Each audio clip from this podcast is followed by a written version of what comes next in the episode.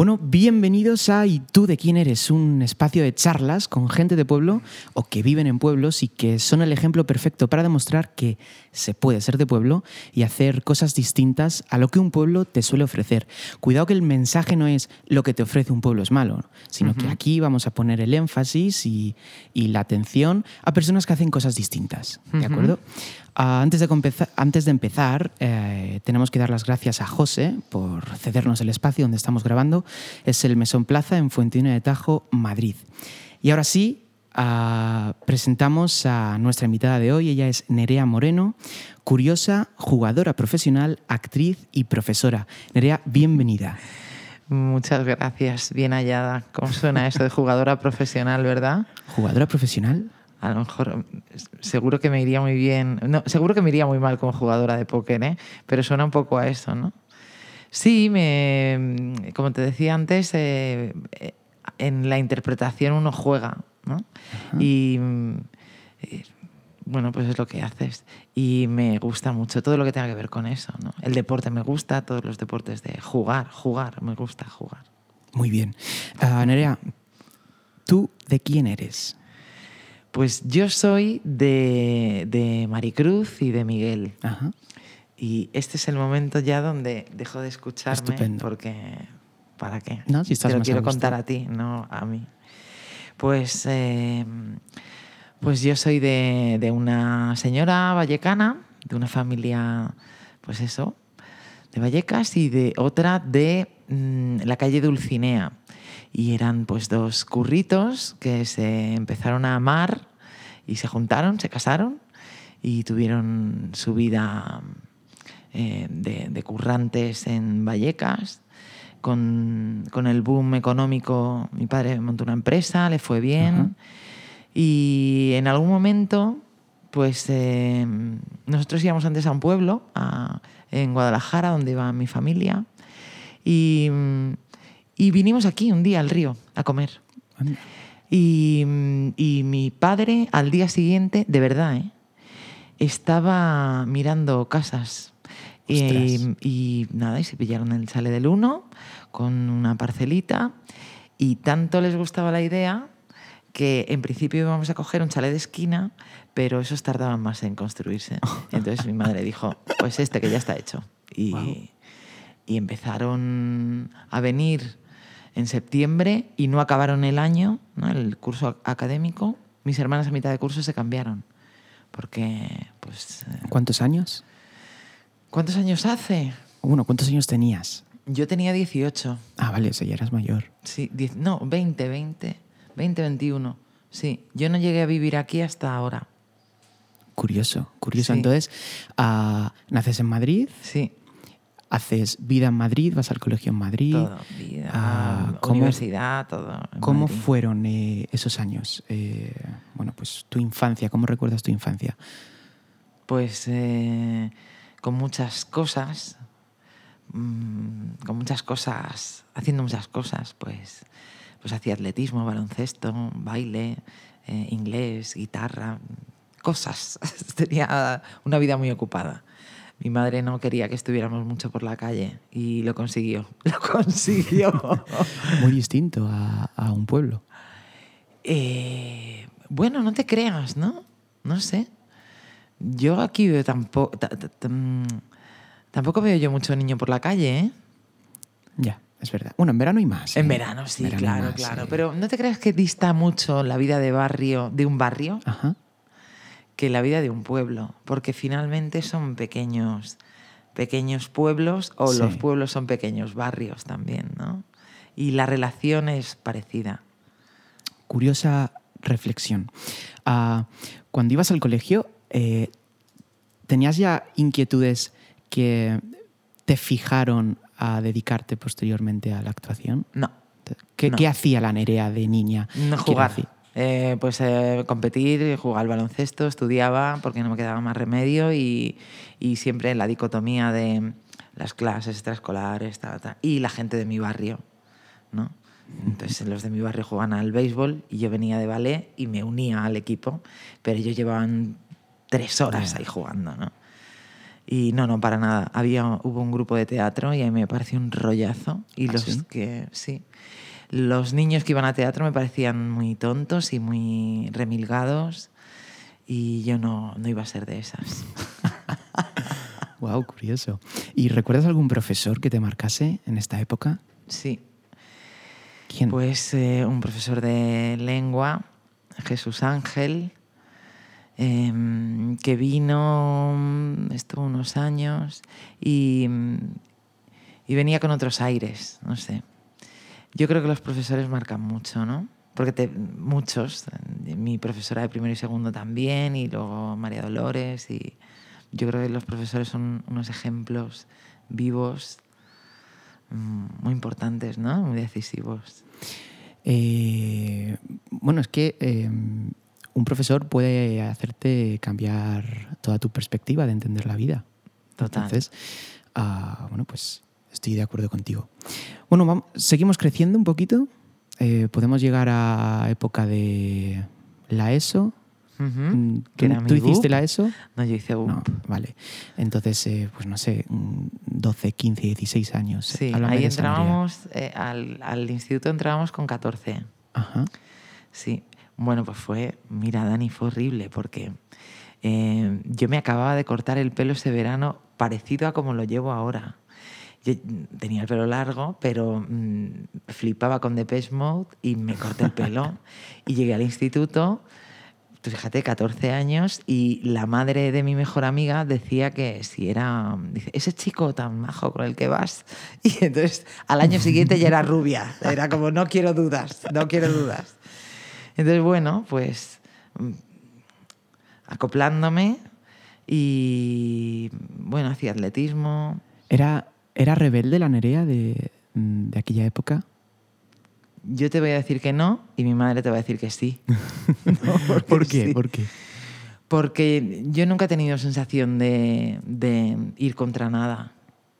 Simplemente he hecho lo que consideraba que tenía que hacer. Entonces, eh, las prohibiciones mm, me parecen relativas. Algunas las veo súper claras y, por supuesto, que acato y soy obediente, pero hay otras que no, no tienen ningún sentido. ¿no? Y bueno, pues Ya. lo pierden con el tiempo, ¿no? Pues la, la ley cambia, ¿no? Y bueno, pues pasamos un poquito, un- subimos un poco la edad. Oye, vamos, si quieres, a los 18 años o Ujú. cuando, cuando es- es- estamos estudiando y, y tenemos que decidir hacia dónde vamos. Porque Sí. estamos a punto de entrar al juego, a punto de, de- de la vida, ¿no? Que hay que decidir. Total, total. ¿Qué, qué pasó? Bueno, mm, yo había... Claro, a, a mí el teatro se me daba bien. O sea, mm, ya en el, en el colegio, pues cuando hacían obras, pues contaban conmigo porque se me daba bien. Pero te aburría. Eh, me, me aburría el grupo, el, el rollo, eh, un poco, pero el hecho de hacerlo Ajá. me gustaba, me divertía. Igual que el baloncesto, ¿eh? Me gustaba jugar, pero un partido, hasta que no vi la NBA, no me, Ya. no, no me enganchó. Y mm, bueno, y entonces pues supongo que me quité prejuicios de la cabeza y, mm, y, em- y me daba cuenta que era donde disfrutaba. Y me acuerdo una vez que me fui de un entrenamiento de atletismo a ver una obra de teatro. Y mi entrenador me dijo, en algún momento tendrás que elegir. Wow. Y, y, vamos, que sí elegí. Y además estaba entre INEF o arte dramático. Y al final, ¿Y te decantaste sí, por arte dramático? por arte dramático. Y en el momento, ¿cómo fue el momento en el que llegas a casa? Bueno, pues, eh, pues fíjate, el momento en el que a mí me dejaron hacer, bueno, pues yo tenía que, que estudiar en verano los autores y todo esto, la historia del teatro español, pero en ningún momento pensaron que iba a entrar, porque entraba un porcentaje muy pequeño de que la cantidad de gente que se presentaba. Y entré. Y Y entraste. en el momento en que entré, tenía dos días para hacer la matrícula Ostras. y no me daban el dinero, poniéndome impedimentos para, para que no lo pudiera hacer y nada, pedí la beca. Y entonces eso retrasaba el momento de, pues de matricularme, ¿no? o sea, de, de tener que pagar. Y nada, pues allí me metí en arte dramático. ¿Te dieron la beca? Me dieron la Y beca entraste. finalmente. Sí, la beca te la dan ya cuando llevas un tiempecillo, vale. ¿no? Pues igual que ahora. Y no es que me encantara igual, ¿no? Ajá. Era, me- era, yo pensé que, era, que iba a ser de otra forma, ¿no? Hasta entonces todavía ha sido, hay una parte de juego, por supuesto, fundamental, pero hay otra de estudio y de repetir y pues igual que el- se dice play en, en inglés a los ensayos o actuar, en francés es repetir, o sea, repetir, repetir, repetir. Y hay mucho de eso, hay muchas cosas que a mí me interesaban poco. Entré muy joven, entré con 18, la gente entra un poco más mayor, perdí mucho el tiempo y la asignatura que más me interesaba o que realmente me interesaba era la interpretación. Y ahí sí, me daba. Pero en lo demás, pues empezaron a venir muchos complejos y rollos y ¿Y, tonterías, tonterías. ¿y dónde lo hiciste? Lo hice en la? Resad, gracias a Dios, porque me daba un título oficial. Ajá. Tiene la equivalencia con una licenciatura, una hora con un grado. Y a efectos estatales, pues era una carrera, ¿no? Aunque yo tengo un amigo que dice que en la Resad nos dedicamos cuatro años a saltar. Y el que más alto saltaba era el mejor actor. Y tiene mucha razón, la verdad. Y bueno, pero bien, era mm, dentro de las formaciones actorales era la más completa, eh, muchísimas horas y estabas en contacto con profesionales. ¿no? Yo he conocido luego a gente muy buena que viene de otros sitios, pero yo mi profesor fue Ernesto Caballero, que ha sido director del CDN, del Centro Dramático Nacional, ocho años. Entonces estás, te está dando clase gente que está en el mercado y que, está, que maneja el mercado. Entonces Sabe de lo que va el cotarro. sabe y, y- y trabaja ahí. Entonces Ya. es más fácil. ¿Y cuántos años fueron? Cuatro. Cuatro años. Cuatro años. Vale, entonces entras con 18, Ujú. sales con 22. Ujú. ¿Y que, a dónde te lleva la vida? Al- a ser una, como buena actriz, a ser una estupenda camarera. Una camarera, un montón de tiempo. Y estuve siete años de camarera en un restaurante. Yo digo que hice dos carreras. La Resad y luego la Vaca Verónica. Porque allí eran mesas, me acuerdo la, la entrevista, eran mesas súper chiquititas, todavía mogollón de cristal y yo tenía miedo de mm, romper cualquier cosa, todo con la panerita, lo otro, lo otro. Y venía gente mm, de todos los lados, gente muy importante y todo esto, y estuvo muy bien ahí en, en Huertas. Y bueno, iba actuando también. Mientras trabajabas de camarera. Sí, sí, al principio sí, estaba solo de camarera y luego pues entré en una compañía de teatro de calle con Tragaleguas, estuve muchos años. Iba haciendo cosas en el teatro off también. Lo que es la juventud, Dani, como tú, que tienes mucha Sí, energía y haces muchas cosas. parar. ¿Y hay, hay un momento clave eh, en esta época de, de teatro? Sí, hay un momento clave total y es con mercado inmobiliario. Yo estoy en la compañía de teatro de calle que aluciné y que vi, por eso me gusta tanto el teatro de calle, porque es igual, el germen es el mismo y encima actúas en un lugar estupendo que es la calle y en un tú a tú. Eso te iba a preguntar. El teatro de calle es eh, En la calle. literalmente en la calle. Sí, en, una, en cualquier En lugar. una plaza. En una plaza. Y eso lo hacíais en Madrid. Lo hacíamos en toda España. En toda España. Mercados medievales, mm, festivales de teatro medieval. Bueno, sigo haciendo. Ajá. mm, con mi amiga, la, la que tenía la compañía, y ahora pues si nos salen unos bolitos, pues vamos, lo hacemos. Ya, pues ahora voy a hacer la cabalgata de Alcorcón, voy a estar No me digas. con mi amiga Alicia. A, a Valladolid no me voy a ir, que tienen otra Ya. cabalgata. Pero en Madrid, aquí al. Pues Sí, sí, sí, sí. claro. Está muy bien, mola mucho. Vale, entonces ese momento clave. Y, claro, eh, se gana dinero, es muy divertido, viajas, conoces un montón de gente y empiezo a, ensayar una obra con Carmen Navarro, que vive aquí en Fuentidueña. Y mm, mm, surge la posibilidad de hacerla en el Infanta Isabel en verano. Claro, entonces eh, ahí tuve que decidir o un verano de pasármelo estupendamente y ganar un montón de dinero y, o estar en un teatro haciendo un dramón. mm, Pero yo pensé, sentí que mi lugar era ese ¿no? y no el otro. Entonces cogí la obra de teatro y fue un a debacle, un, un debacle, ¿no? Se dice, ¿no? Porque me vi sin un duro, sin un... Pero fue una apuesta, volví al restaurante, porque los siete años no han sido seguidos, siempre que me he quedado sin Ah, trabajo vale. he vuelto. Y, y, y fue como un poco picar piedra, pero eh, aquello me llevó a romper una relación que llevaba de 10 años, como a, a decantarme, a ir viendo mi camino. ¿no? Es alucinante cómo tomas una decisión y el resto de la vida se va colocando, acomodándose a eso. ¿no?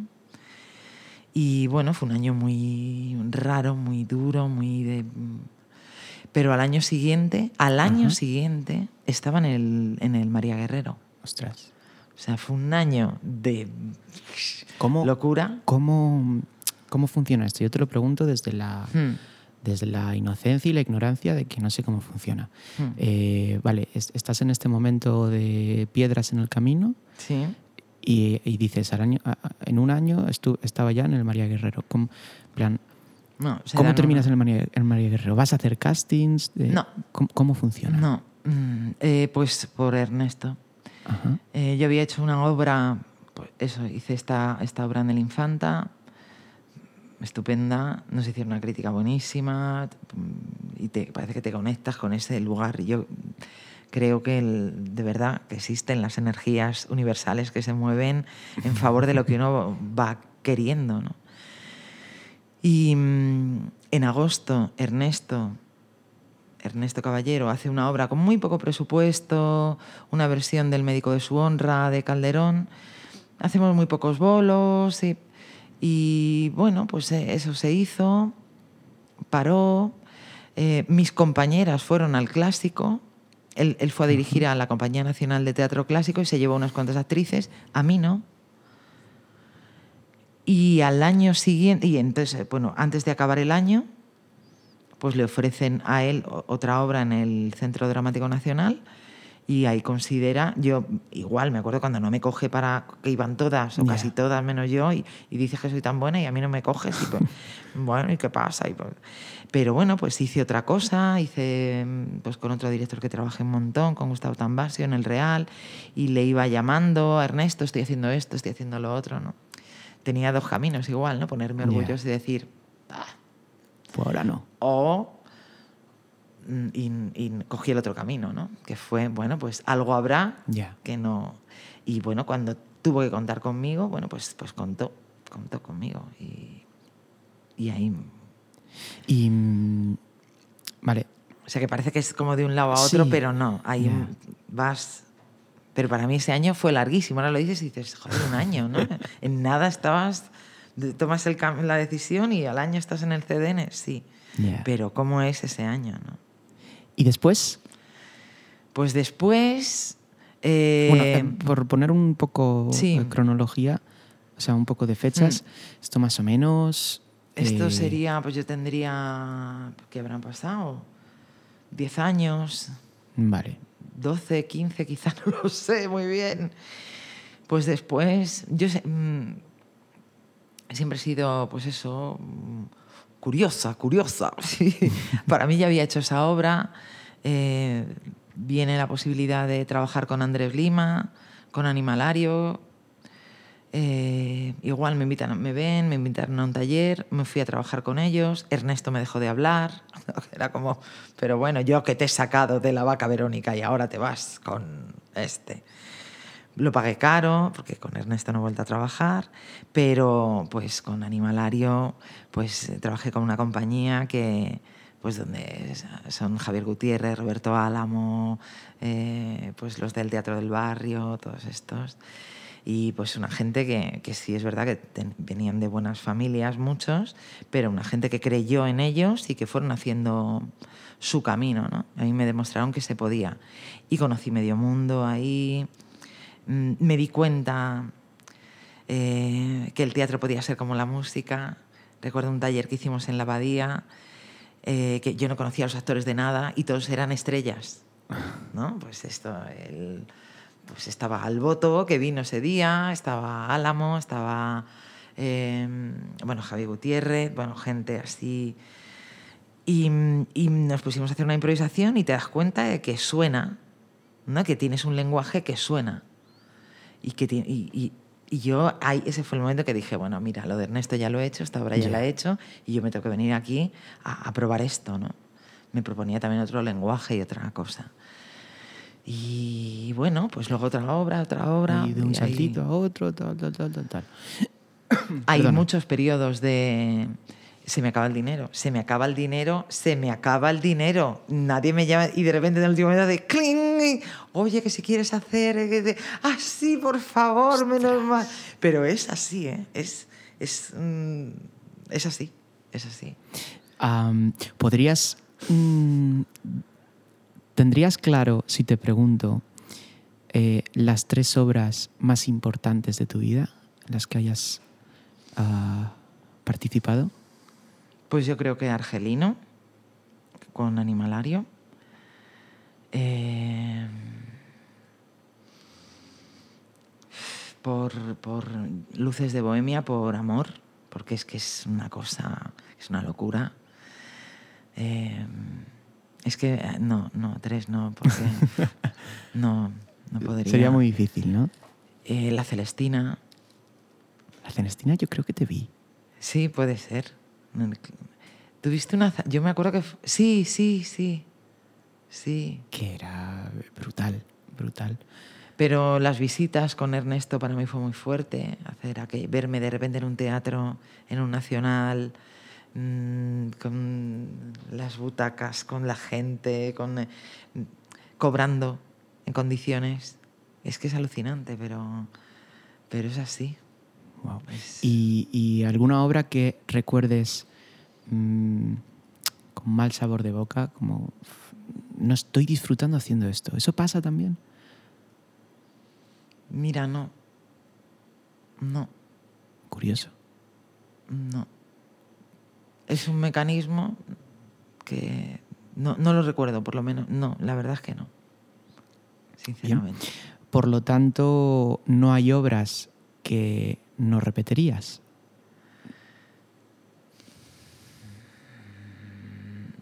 Yo creo que mm, sí, sí, hay obras que no repetiría, que tuvieron su momento en ese momento, Ajá. ¿no?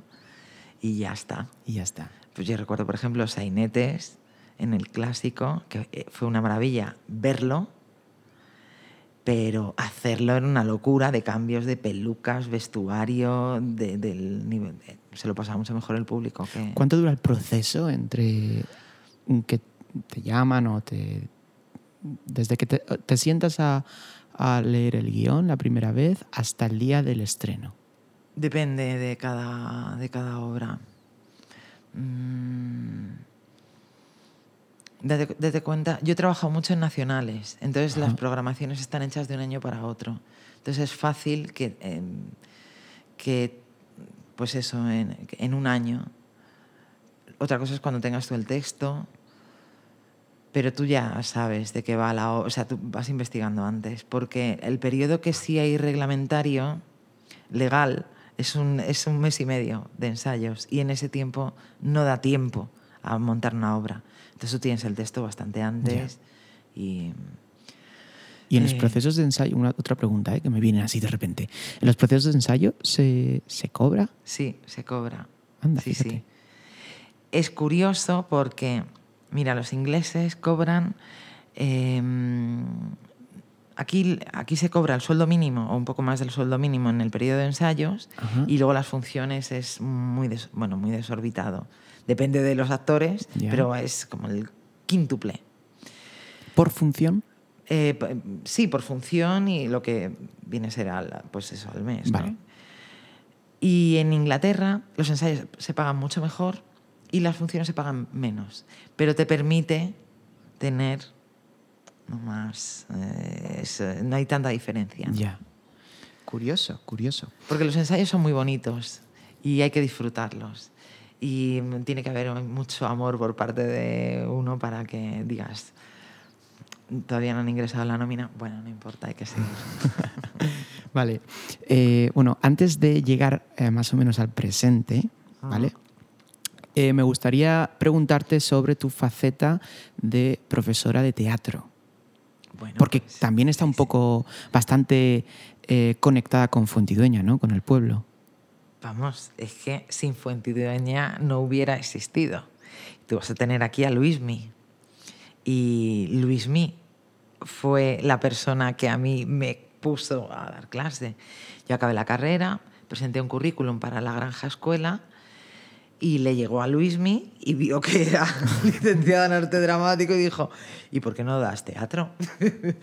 y, y, ahí empecé.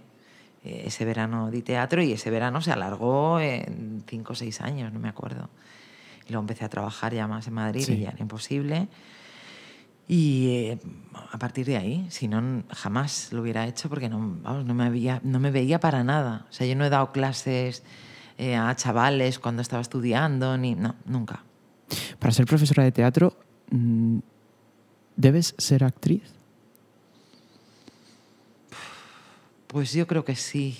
No sé si debes, pero yo creo que eh, estar en activo ayuda totalmente, o que, o, que hayas estado en activo. Y yo creo, fíjate, no solamente que, que, seas actor o actriz, sino que te guste un poco todo. ¿no? Yo fue la primera vez que dirigí, fue aquí, pero también la primera vez que escribí. O sea, mm, yo he escrito después obras y he dirigido obras y, tienes que tener la capacidad, las ganas y que te guste eso. Y mm, lo que pasa que cuando tú estás en el escenario, ahí se pasa mal, uno está incómodo y, está expuesto. Y cuando estás abajo, se te olvida por mucho que tú sepas que el que está ahí arriba lo está pasando mal. ¿no? Yo a veces todavía me, paro y digo, es que no están, que están ahí, que son pequeños o que no tienen ni idea o que lo que sea, ¿no? O que lo están pasando mal. Sí, sí, sí. se, te A mí se me olvida, vamos. Yo creo que eh, tú tienes una cosa muy buena. Bueno, no he tenido muchos profesores de teatro, pero, pero tú sí que has sido mi profesora de teatro y espero que en algún otro momento lo seas. Yo también, Dani. Em, te lo dije el otro día y es que me encanta eh, la parte de las clases en la que se trabaja el movimiento en el escenario, el, el, el la tabla y yo y lo que me rodea y, el espacio. ¿no? Eh, y a mí me parece súper importante porque tengo clarísimo que el escenario, ya sea teatro, música, eh, hacer un monólogo o subir a, yo qué sé, hacer un bingo, es terapéutico. Estoy de acuerdo. Entonces, eh, conseguir estar encima de un escenario y estar a gusto, estar tranquilo, estar en paz, mm, bueno, es que eh, a, mí me ha cambiado la vida, no es que me dedique a esto, ¿no? Pero si hago algún concierto, tal, tal, tal, yo soy otro Dani desde que me subo a, un escenario, a, cuando no. Entonces creo que eh, como profesora de teatro eres buenísima en eso. Por favor.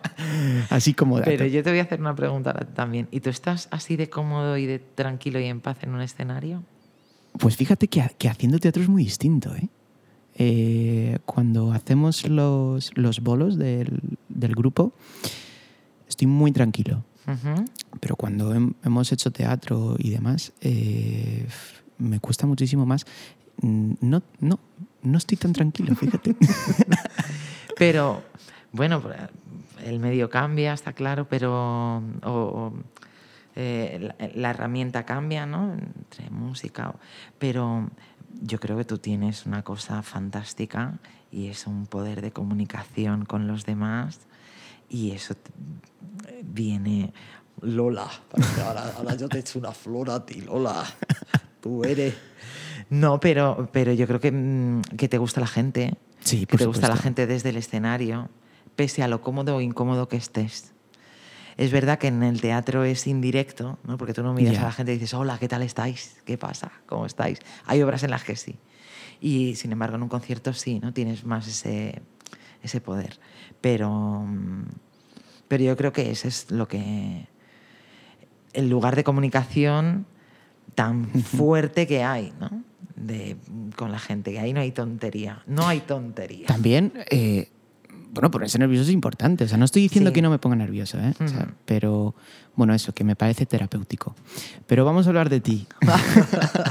vale, Lola. Eh, bueno, vale, eh, como resumen, eh, estuviste varios años, bastantes años dedicando al teatro, eh, pues una vez aquí, otra aquí, otras veces de camarera, otras veces tal.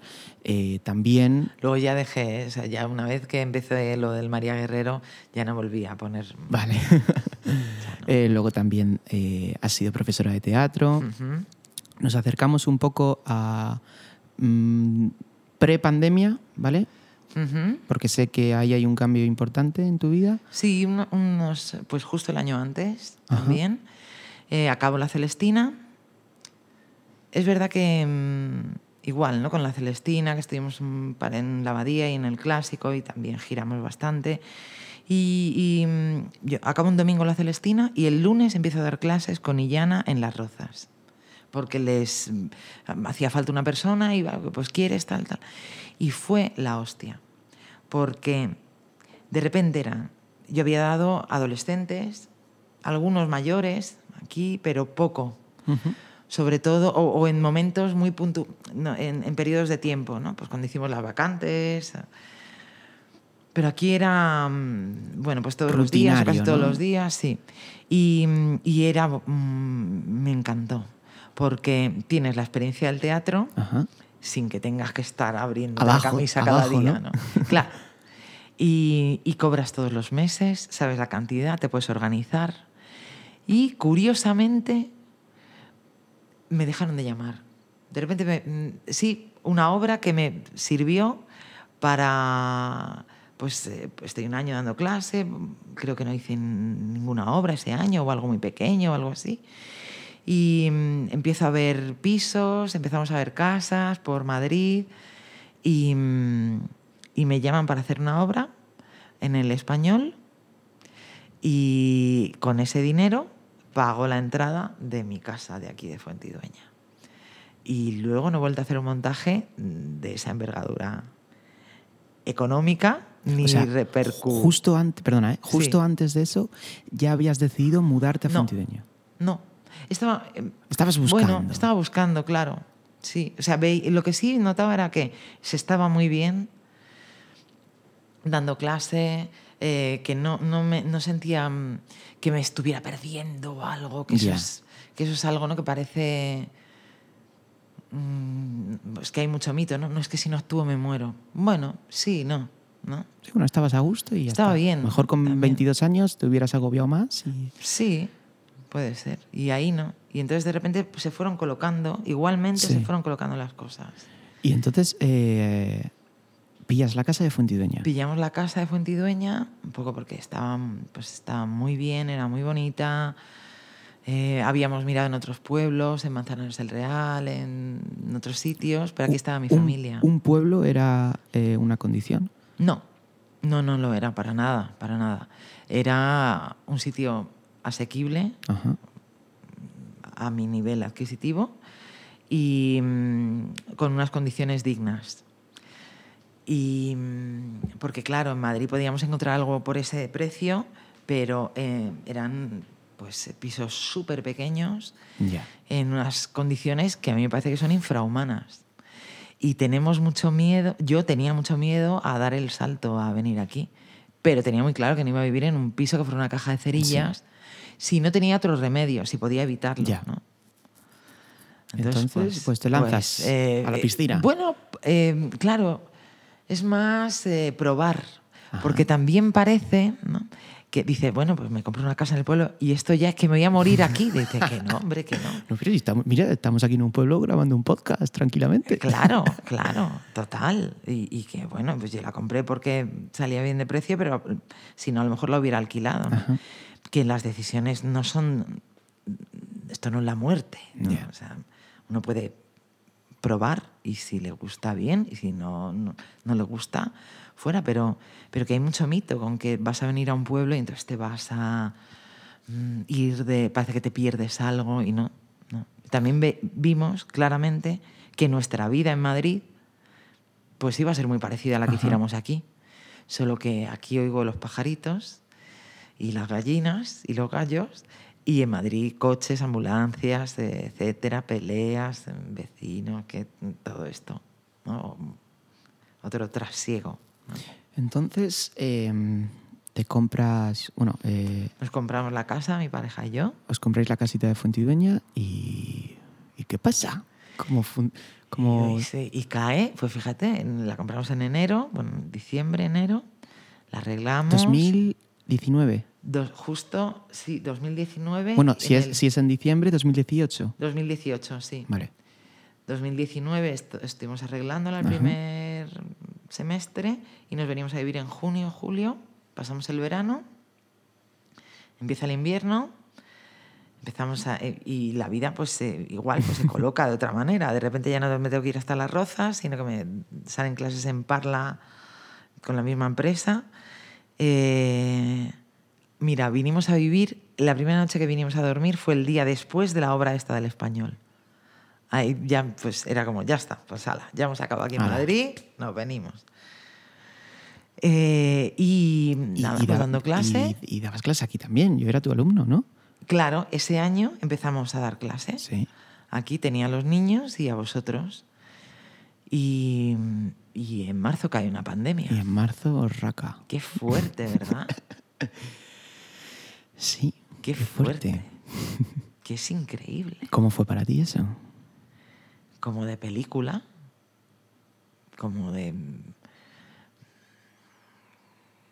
Ya veníamos de, de bastante película, ¿no? Porque mm, eso ya- como ya me has dicho lo del pueblo, yo me quiero enfocar ahí un poco también. De, mm, que no es, no es fácil luchar contra los prejuicios, ¿no? Y a veces no confiamos. A mí me dijo una vez un chico con el que viví, dice, hay que fiarse más de lo que uno ve y de lo que a uno le parece a primera vista, ¿no? Siempre te dicen, no te fíes de lo que ves. Dice, "Claro, si yo voy a un pueblo y me gusta, no, no es que claro, vivir allí va a ser diferente, no. Cuando vives allí te va a gustar porque ya te gustaba. Ya.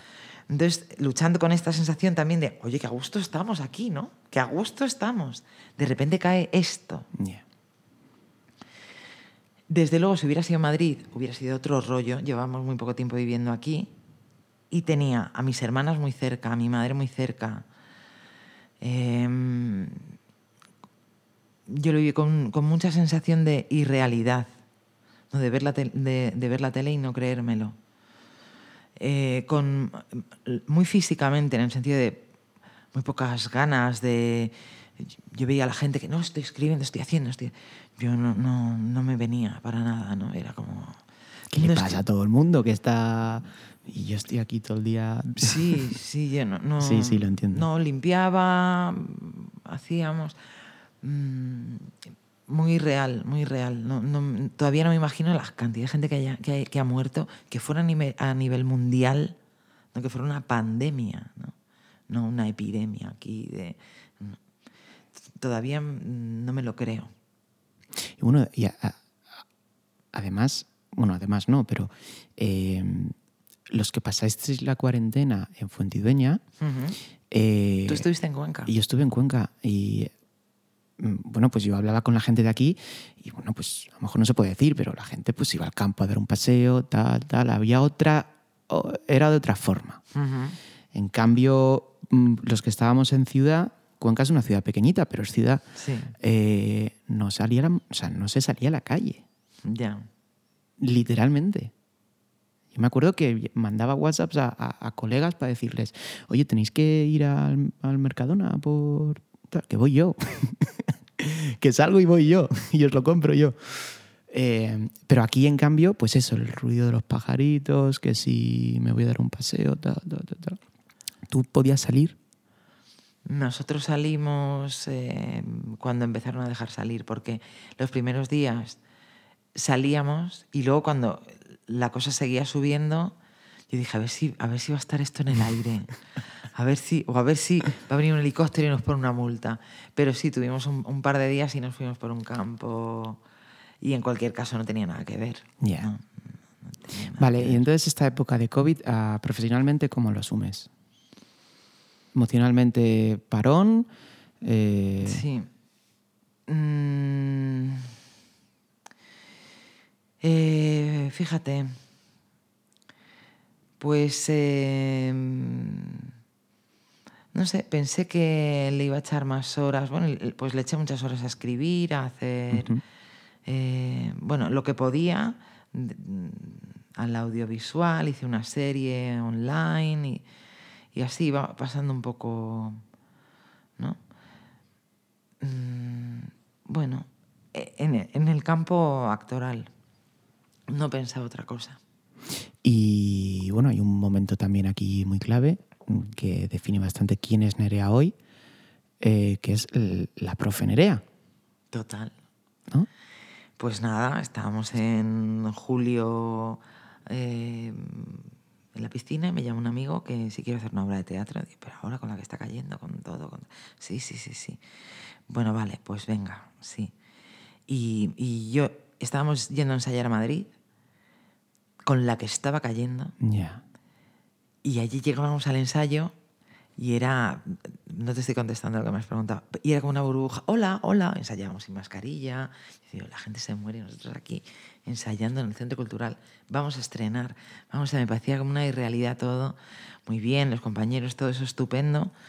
Hicimos, una, hicimos la obra un mes, en septiembre, y un compañero me dijo, están pidiendo mm, profesores eh, para secundaria.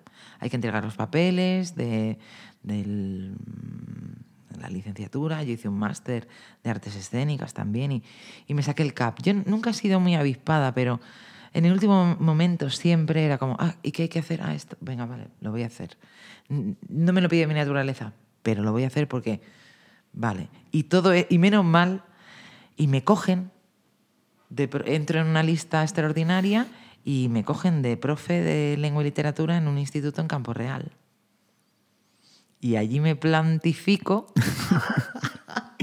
un 26 de octubre vestida de profe. allí, a- allí, allí. Fui un día, cogí los libros y, vamos, pues tan increíble como la pandemia, ¿eh? Total, total. Sí. ¿Y, y- y qué sacas de ahí? Eh, Cuando te vas a casa el primer día. Pues, eh, por supuesto, en cualquier momento, con la sensación siempre de que me van a descubrir en cualquier momento. Eh, ya sabían algunos que era actriz y tal. Eh, mis, mis primos son profesores de lengua y literatura, entonces fue a los primeros que llamé y les dije, oye, esto. Entonces, yo pensé que me iban a decir libros y cosas, pero que va, sus, sus consejos fueron por otro lado. Tuve una, había una, la secretaria del instituto es maravillosa, Teresa, me ayudó muchísimo. En cualquier momento ellos podrían haber dicho, no, perdón, esta, eh, aquí tenemos una cómica que hace aquí esta mujer dando clase, pero no lo hicieron. Y es alucinante. Tiene mucho que ver con actuar. No porque sea mentira, sino porque hay un público ahí al que hay que entretener una hora. ¿no? Hay que. Que ahora la enseñanza, por supuesto, que tiene que ser in- interactiva y que el, Emocionante. Total, claro. Pero tú, tú tienes que convencer a, eso- a ese público Ya. que está ahí, ese público que está forzado, que, lo que, que tu obra mola, ¿no? Y bueno, fue muy bonito. La verdad que a mí me alucinó. Y luego, por supuesto, tiene mucho que ver con el teatro, porque es la herramienta es la palabra. Y a mí me. mm, Yo pues aluciné mucho leyendo lo que leía y estudiando lo que estudiaba. ¿no? Me, me dio muchas herramientas. Entendía textos de otra manera, como los había hecho, ¿no? De claro, por eso esto no iba así, por esto esto va, ¿no? porque esto empieza con un adverbio, entonces esto va de otra manera. Entonces, O sea, eh, te bueno, sorprende tanto y, y tan positivamente hasta el punto de... de que estoy estudiando la carrera. Un año después. ¡Qué bueno! ¡Qué bueno! Sí, sí, sí. La carrera del... eh, De, de filología hispánica, lengua y literatura española, sí. ¿Con dirección de ser profe? Pues eh, no. Ajá. Eh, claro, tantos años eh, en un trabajo, eh, pues eso, ¿no? A salto de mata, que pensar que todos los días de mi vida voy a estar ligada a un instituto Ajá. me, me mata. Ya. Pero. Pero. A mí me gustaría encontrar la manera. En principio sí, o sea, es una parte del camino sí. Eh, a mí me- yo nunca había ido tantos días seguidos a un instituto, ni cuando era estudiante, jamás. ni había estudiado tanto. Y me viene bien personalmente, ¿no? Esa constancia. Yo me, recuerdo ver, no sé si te he dicho alguna vez, de ver a las profesoras todos los días con los ojos pintados. Yo decía, estas mujeres todos los días, ni un día van a venir en chándal, un día no les va a apetecer. ¿Tú ibas en chándal? Mm, No, pero hubo Lo momentos de pensaste. casa. Recuerdo una clase que me, me miraron, todos estaban todos mirándome así, y yo entonces me miré y me vi arrugada como una pasa, todo estaba arrugada, dije, no me gusta planchar, y seguí explicando. Y claro, no puede ser, no puede Ya. ser. Pero bueno, pero conecté bien con los, con los chavales, la verdad. Bueno, entonces mejor que con se, se podría decir que... eh, Me gustaría, como en un. O sea, yo quiero dar clase y después encontrar la manera de unir el teatro con la pedagogía, o sea, con la enseñanza, con, con la lengua en los institutos, no lo sé. También el conocimiento eh, con el teatro, ¿no? Me parece que falta, falta teoría. Cualquiera que me diga. Bueno, pues no lo sé, no lo sé qué. Bueno, pero sí sabes eh, a- al menos eh, en qué camino estás ahora, ¿no? Sí, sí. que hablábamos antes de los caminos. Sí, total. ¿A corto o a largo plazo? Sí. ¿no? Vale, pues eh, me gustaría hacerte una pregunta, Sí. ¿vale? Después de este recorrido por tu vida que me parece sumamente interesante y curiosa, Sí, eso sí. Em, vale, voy allá, ¿eh? Nerea Moreno. Por Dios, qué miedo me está dando. Vale, si, si de ti, em, si fueras la encargada, ¿vale? De promocionar cómo es la vida de los pueblos, ¿cómo lo harías? ¿En qué invertirías?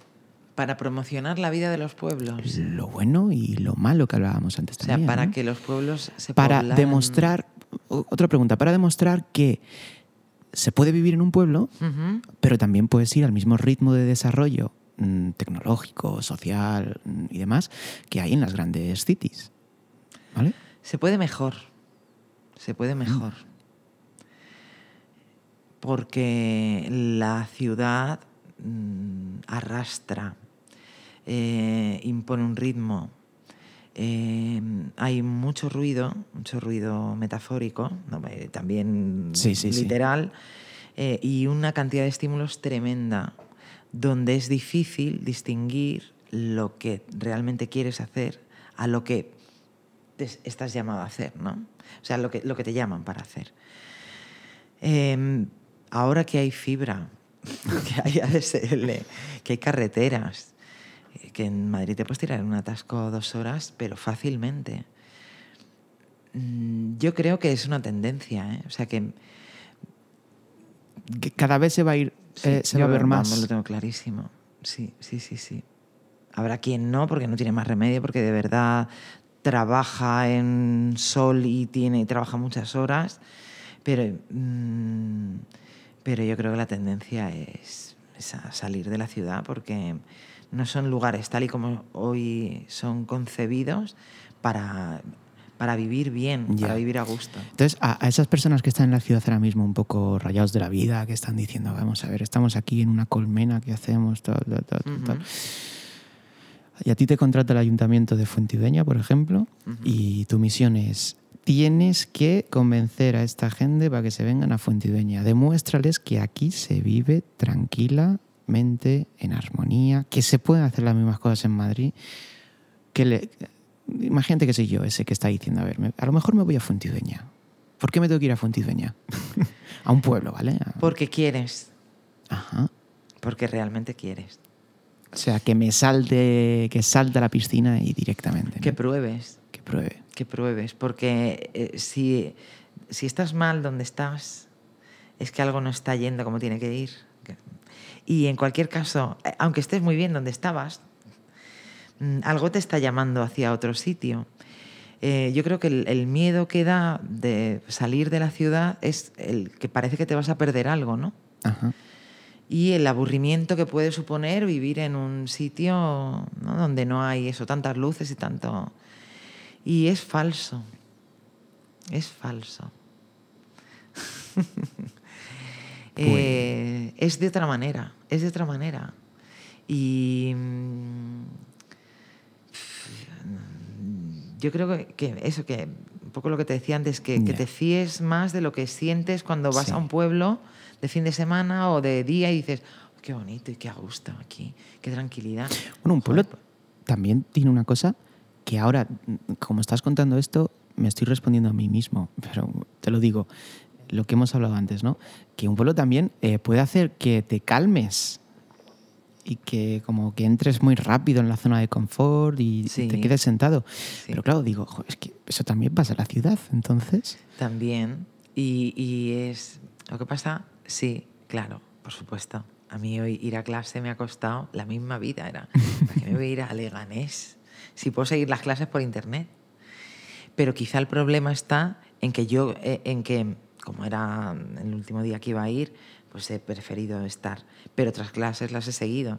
Quizá Ya. me da miedo eh, quedarme en casa y, hacer, y seguir las clases online porque parece que me estoy perdiendo algo. Hombre, evidentemente el, lo el trato humano no tiene nada que ver una clase en directo que online. Pero habrá un montón de cosas que deje de hacer porque, las, porque es mejor que las deje de hacer. Y el, el aplatanamiento, eh, claro que te puede pasar, por supuesto, y, de- y pasa y vamos, eh, dices aquí la chimenea, Dios mío, llueve, hoy, hoy, yo no salgo de aquí. También te va a pasar en Madrid, y, pero lo que pasa es que si lo superas aquí, ya no te para ni Dios. Estás ya curtido. bueno, No, pues... Y empezarás a hacer otras cosas, ¿no? Podríamos poner como conclusión, yo creo que em, para que te des cuenta que estás aplatanado, tienes que estar aplatanado, Claro. ¿no? Nerea, muchísimas gracias Daniel, a ti, por favor. formar parte de esta primera temporada de ¿Y tú de quién eres? Eh, bueno, se lo digo a todos los a todos los invitados y invitadas, pero es que es verdad, es que eres el ejemplo perfecto para, para este programa. Te aprecio un montón, yo a te ti, quiero Dani. mucho Y a ti. y que esta es tu casa, que puedes volver cuando quieras. Vale. Mm, Gracias, gracias por haberme invitado, por darme la oportunidad de, de contar aquí mi, mi vida y mi rollo. Te deseo lo mejor, me parece una idea estupenda y, y va a ayudar, o sea, creo que mm, va a tener una dimensión más grande de la que piensas y que vas a ayudar a un montón de gente a que, a que tome esa decisión. Sigue todos tus impulsos porque van a llegar a muy buen camino, Dani. Que, que hayan camino, ¿no? Que, que haya caminos. Eso. Nerea, muchas gracias, A un ti. placer.